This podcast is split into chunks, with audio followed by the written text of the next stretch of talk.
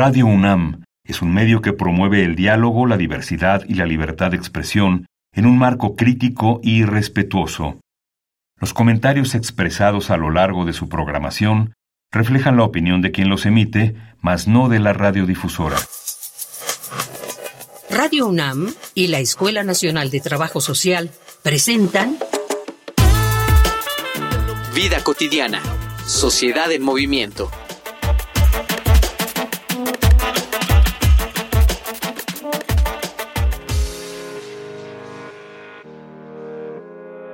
Cuando imaginamos los primeros días de la civilización humana, siempre se habla sobre la convivencia alrededor del fuego y la invención del lenguaje, de la música y de las historias. Pero antes incluso de poder crear conceptos, había uno que entendíamos bastante bien, el juego. Desde siempre, los seres humanos hemos encontrado en nuestro cuerpo y su movimiento la forma perfecta de entretenimiento, Intentamos correr más rápido, saltar más alto, nadar más profundo. A lo largo de miles de años practicamos el juego como una forma de mantener nuestro cuerpo en movimiento, sin tener en cuenta que nos hacía bien. Solo disfrutábamos. Los griegos convirtieron la actividad física en una competencia que celebraba la capacidad humana, donde las proezas atléticas nos permitían compararnos a los dioses. En la actualidad, el deporte es una actividad indudablemente benéfica y, sobre todo, necesaria. Por ello es que hoy, en Vida Cotidiana, Sociedad en Movimiento, hablaremos sobre el deporte como complemento de la vida con la doctora María Cristina Rodríguez Gutiérrez, directora de Medicina del Deporte.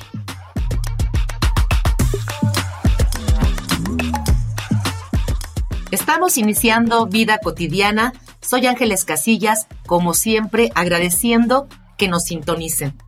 Sin duda, algunos de los propósitos más recurrentes al iniciar el año es realizar alguna actividad física, practicar algún deporte. Hoy vamos a reflexionar acerca de los beneficios que esta actividad, que este deporte nos pueden brindar tanto en nuestra salud física como en la mental. Pero antes quédense con nosotros para escuchar los medios de comunicación con el programa. Facebook, Escuela Nacional de Trabajo Social, ENTS, UNAM. Twitter, arroba ENTS, UNAM Oficial. Instagram, ENTS, UNAM Oficial.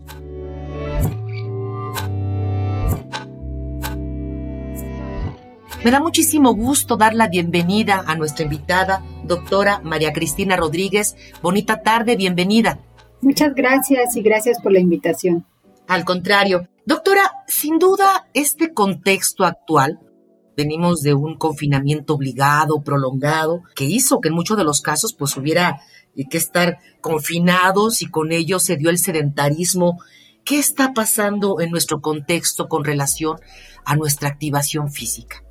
Tiene toda la, razón que este confinamiento a muchos nos hizo mucho más sedentarios de lo que ya de por sí éramos y es un gran reto ahora para nosotros como médicos especialistas en medicina de la actividad física y deportiva volver a retomar para nuestros pacientes, para toda la gente que nos consulta, los hábitos de lo que es la actividad física y no solo por cuestiones estéticas.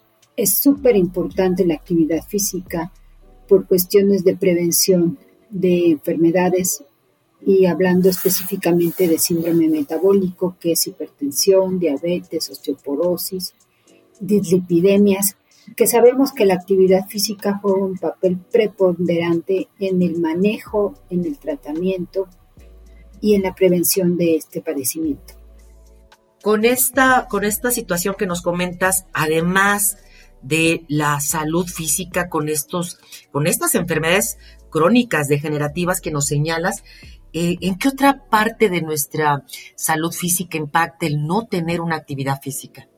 Yo creo que no hay un padecimiento que se vea afectado al realizar actividad física. Todo, absolutamente todo se beneficia cuando nos movemos, cuando hacemos una actividad bien dosificada, bien planeada, y puede haber repercusiones a nivel articular, muscular, de hueso, de cáncer, de problemas de lípidos, hasta problemas mentales. Todo absolutamente se ve beneficiado. Lo importante, por supuesto, es como ahora se maneja. El ejercicio es una medicina, exercise es medicina, que debe de ser bien dosificado, bien prescrito y que se debe de tomar o se debe de hacer con la regularidad necesaria para que realmente tenga los efectos que estamos buscando.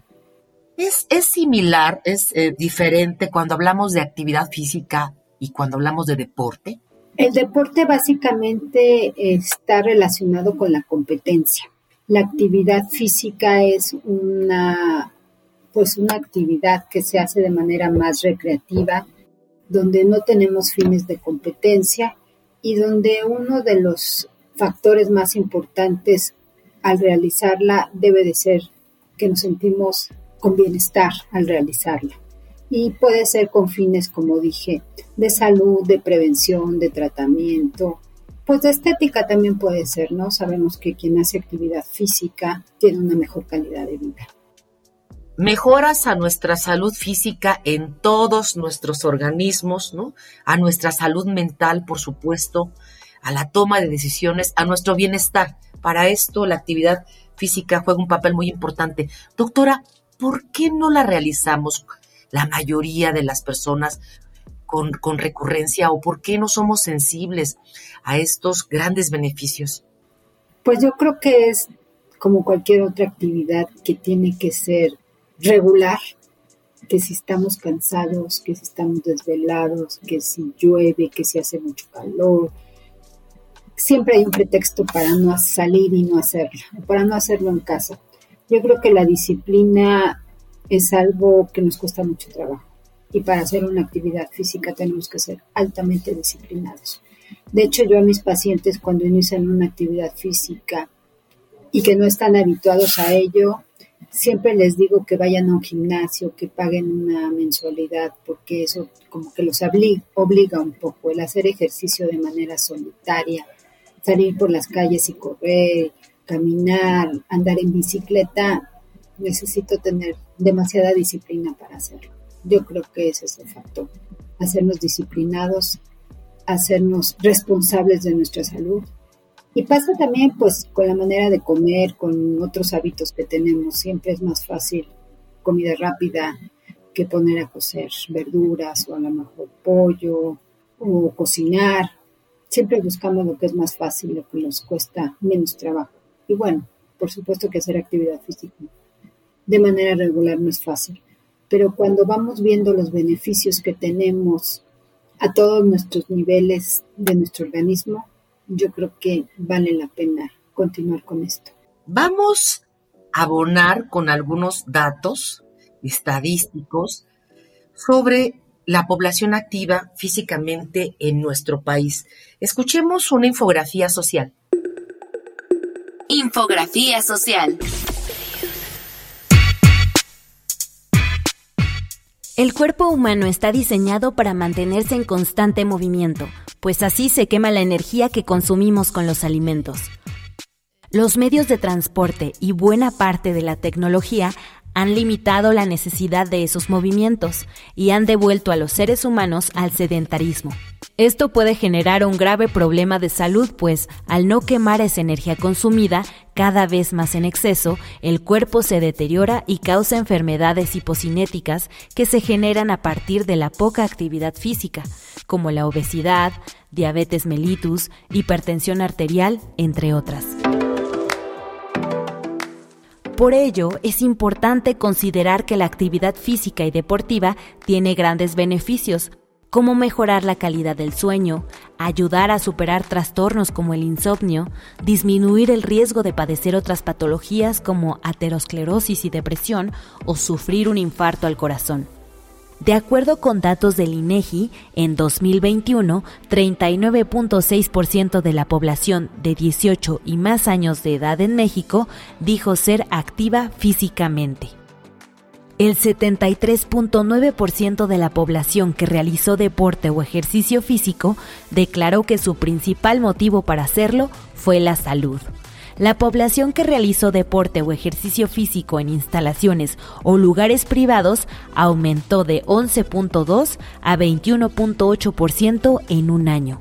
De esta población, 46.7% fueron hombres y 33% mujeres la población activa físicamente de los 18 a los 24 años es del 64.7%, mientras que el grupo de 45 a 54 años tuvo el menor porcentaje.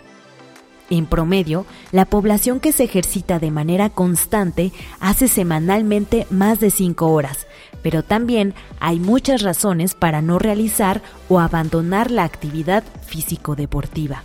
Entre las más comunes destacaron la falta de tiempo, el cansancio por el trabajo y problemas de salud. Pero una actividad intensa no siempre es necesaria. Caminar constantemente más de 30 minutos cada tercer día previene enfermedades crónicas. Y en caso de que ya se padezcan, el mismo ejercicio ayuda a que se disminuyan la mayoría de las complicaciones.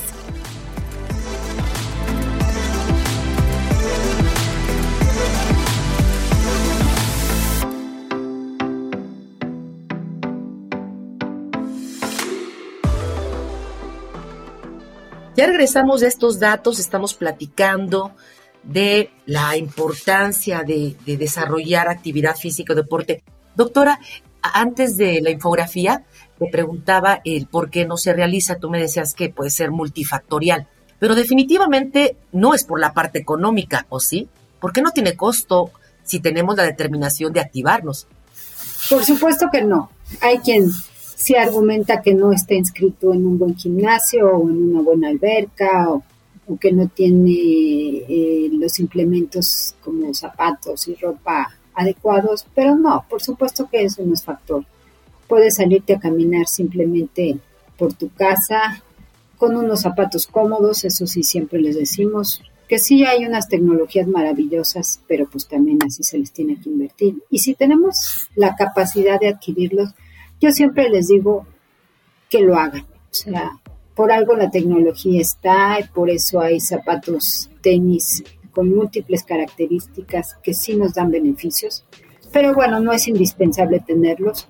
Ropa cómoda sí es importante también, sobre todo hablando en la Ciudad de México que no tenemos climas tan extremos.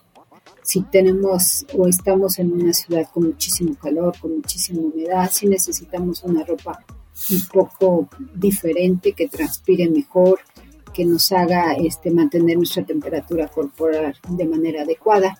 Pero no, yo creo que no es factor eh, el económico. Podemos salir a caminar, podemos hacernos unas pesas este, caseras para trabajar en casa, una liga, un tapete de, pues de lo que tengan para hacer abdominales, para hacer flexibilidad.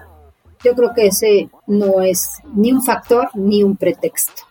Y si añadimos a estos, digamos, factores, eh, la parte de, la disponibilidad de tiempo, que muchas personas pues con ese trajín de la ciudad y las cargas laborales y los trayectos tan largos, pues justifican esta parte del tiempo. También lo podemos descartar como justificación.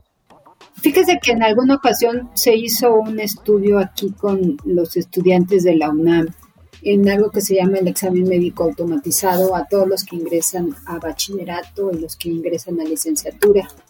Y se les preguntaba que si realizaban alguna actividad física intensa, que les hiciera sudar, que cuánto tiempo hacían, que cuáles eran sus preferencias. Y muchos decían precisamente eso, que no tenían tiempo. Pero había otra pregunta que decía que si escuchaban música. Y la gran mayoría escuchaba de tres a cuatro horas música al día, ¿no? Entonces mi pregunta es, si tienen tiempo para escuchar música, yo creo que también tienen tiempo para, para hacer una actividad física. Y como les mencioné, pues sí se necesita disciplina, pero si esto me está trayendo tantos beneficios, pues por supuesto que siempre voy a tener 30, 40, 50 minutos al día para activarme. Siempre los tengo.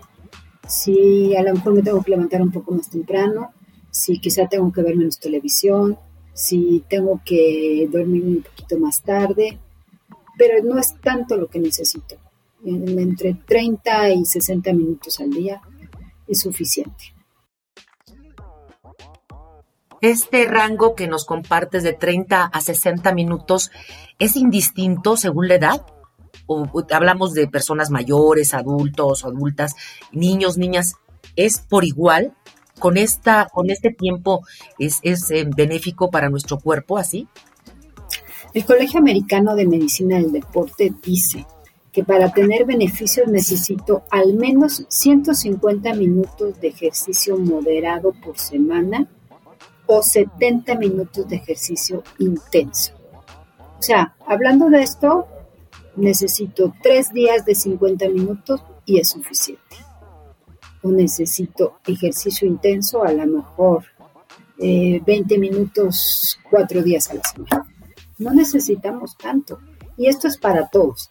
Por supuesto, en niños es más complicado porque ahí necesitamos más eh, juegos lúdicos, si una persona es obesa, sí necesita más actividad física con fines de bajar de peso. Ahí sí se piden 300 minutos por semana. Pero en general para adolescentes, adultos y personas mayores, con 150 minutos de ejercicio moderado por semana es suficiente. Y, qué decir también del factor económico, pues eh, no solamente no tiene costo, ¿no? El de activarnos, sino además todo lo que podemos ahorrarnos porque a futuro estamos pagando, dime si no, doctora, por medicamentos para bajar la glucosa, el colesterol y pues no son baratos. No, por supuesto, siempre es muchísimo mejor hacer actividad física que estarme tomando una variedad de medicamentos que no son nada baratos y sobre todo en este tipo de padecimientos donde no se curan, simplemente se controlan. Es decir, si yo adquiero diabetes, si soy hipertenso, nunca me voy a curar. Siempre voy a necesitar medicamento para estarme controlando. Pero si yo puedo prevenir esto con dieta, con ejercicio y con buenos hábitos de vida, seguramente voy a retrasar mucho más la aparición de estos padecimientos o a lo mejor voy a hacer que no aparezcan.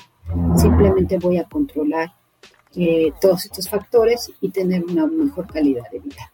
Te voy a invitar, doctora, a la audiencia, por supuesto, a que escuchemos algunos testimonios del público acerca de si en sus propósitos de año nuevo está la práctica del deporte o de alguna actividad física y si lo cumplen y, en qué les ha o piensan que les puede beneficiar. Vamos a Voces en Movimiento. Voces en Movimiento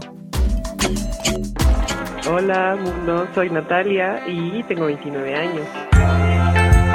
Bueno, he estado practicando diferentes deportes o actividades en los últimos años. Me he refugiado a veces en la danza, he pasado por danza africana, por danza clásica, pero a raíz de la pandemia pues todo se cerró y me fui a correr, me fui como al área más de atletismo y eso es lo que he estado haciendo en los últimos pues años, he estado corriendo al menos dos, tres veces a la semana. Mm, practico deportes básicamente porque me gusta poner mi cuerpo como a prueba o ver qué tan resistente puede llegar a ser. Esa fue como la principal motivación. Ya después pues notas los cambios que hay como en tanto en rutina, como en tu cuerpo, físicamente, mentalmente. Y aparte es pues muy divertido, sales de la rutina, no sé, te distraes, haces como nuevos amigos, nuevas formas de convivir. Y está muy padre, es por eso que lo hago. Hola, soy Sinoé, tengo 35 años y vivo en la Ciudad de México. Solo practicar algunos deportes como box, el karate, el running, calistenia. También me gusta cargar pesas. No hago deporte o activación física tanto por una cuestión de salud o estética, sino es una forma de esparcimiento y de sentirme bien conmigo mismo, para desahogarme, para bajar mis niveles de ansiedad y estrés. Si tomamos en cuenta la salud mental, pues entonces creo que sí me inclinaría más por un objetivo de salud, ya que pues estas cuestiones se ven a veces más reguladas o disminuidas por las cuestiones físicas. Voces en movimiento. Doctora, ¿desde qué etapas de vida eh, debemos de fomentar esta, esta activación física? Pues yo le puedo decir que es desde el nacimiento. Eh, por eso ha habido esta propagación de los eh, como gimnasios de bebés, los gym, bowling, todas estas cosas, porque es muy bueno para los niños empezar a mover. Antes era esa creencia y, yo lo comento porque lo viví en algún momento de que mi mamá decía que mis hijos tenían que estar como envueltitos, como tamalitos, para que no se movieran, no entiendo ni siquiera por qué. Y yo no, yo empecé a soltarlos y decir, pues que anden lo más sueltos que puedan, que gateen, que se muevan, que se volteen, incluso que puedan aprender pues a caminar lo antes posible, a nadar. Hay bebés que pueden nadar antes que caminar y no tiene realmente una fecha de inicio. Puede ser desde que nacen, movilizarlos es muy bueno para ellos. Un niño, entre más coordinado sea, va a poder hacer cualquier actividad física que quiera. Pero hay esos niños de que, o niñas de que uno les avienta una pelota y ni siquiera saben cómo cacharla, no saben cómo correr, cómo desplazarse, cómo brincar. Pues eso les da muchas limitantes para hacer algún deporte.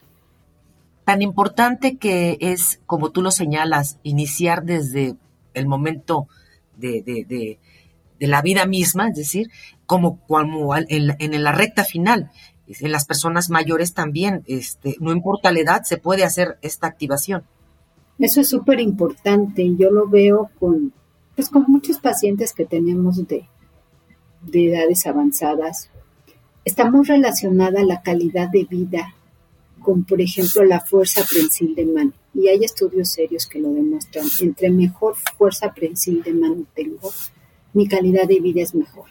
Es decir, entre más fuerza tengo, puedo bajar unas escaleras, puedo levantarme de una silla, puedo amarrarme los zapatos, puedo bañarme solo, puedo ir al súper, puedo cargar este, los paquetes del súper, puedo abrir una botella, puedo servirme de una jarra. Y eso es calidad de vida. Cuando ya dejo de hacer actividad física, cuando no me muevo, cuando no tengo fuerza, empiezo a tener que ser dependiente de otros. Y yo es lo que siempre comento con mis pacientes. Yo no sé cuántos años deban vivir o quieran vivir, pero que los años que vivamos seamos totalmente independientes.